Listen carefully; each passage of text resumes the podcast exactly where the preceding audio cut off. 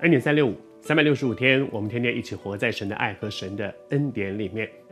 这段时间，我们分享到先知耶利米，他在他的大环境遇到一个极大的困难的时候，在那个时刻成为神所重用的一位仆人，去对着那个世代传讲神的话。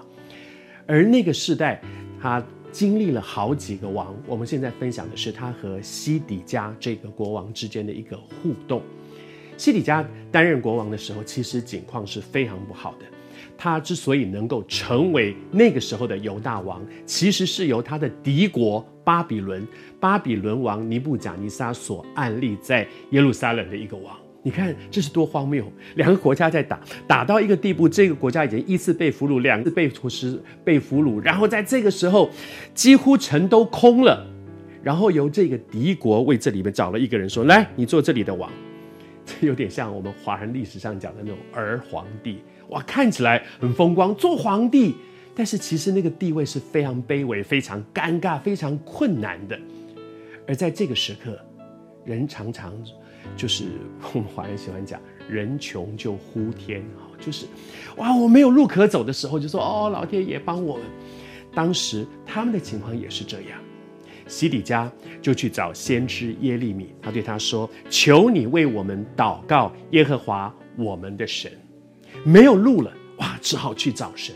看起来至少他的这个做法是对的，哇，一个困难把他逼到神的面前来。可是如果你从上下文去读，你就会发现，一方面西底家想要从神那里得祝福，另外一方面呢，前面一两节就讲到说他。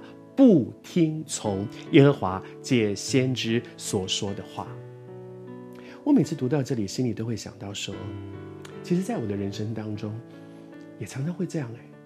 一方面，我希望上帝祝福我；另外一方面，其实我不想听上帝的，我不想听。他每次跟我讲的话，都是叫我改，要我改这个，要我改我的人际关系，要我改我的坏习惯，要我改这个，要我改那。可是我不想改，但是我要祝福。西底家就是这样，我要祝福，但是我不想改变。我希望上帝祝福我的婚姻，但是我不想改变我们夫妻互动的模式。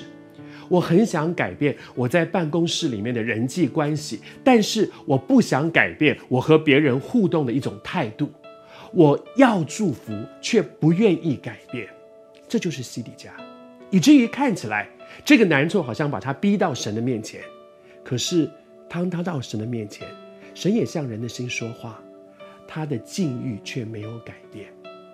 关键不在有没有神的话，关键在当神说话的时候，我怎么回应呢？我也求神每天恩典三六五这么短短的几分钟，我求神帮助我们，不是我有什么话，是上帝有话向我们来说话。但是当我们听见神的话，接下来是我们的抉择，真正的关键。不是我听不听得见，而是我顺不顺从。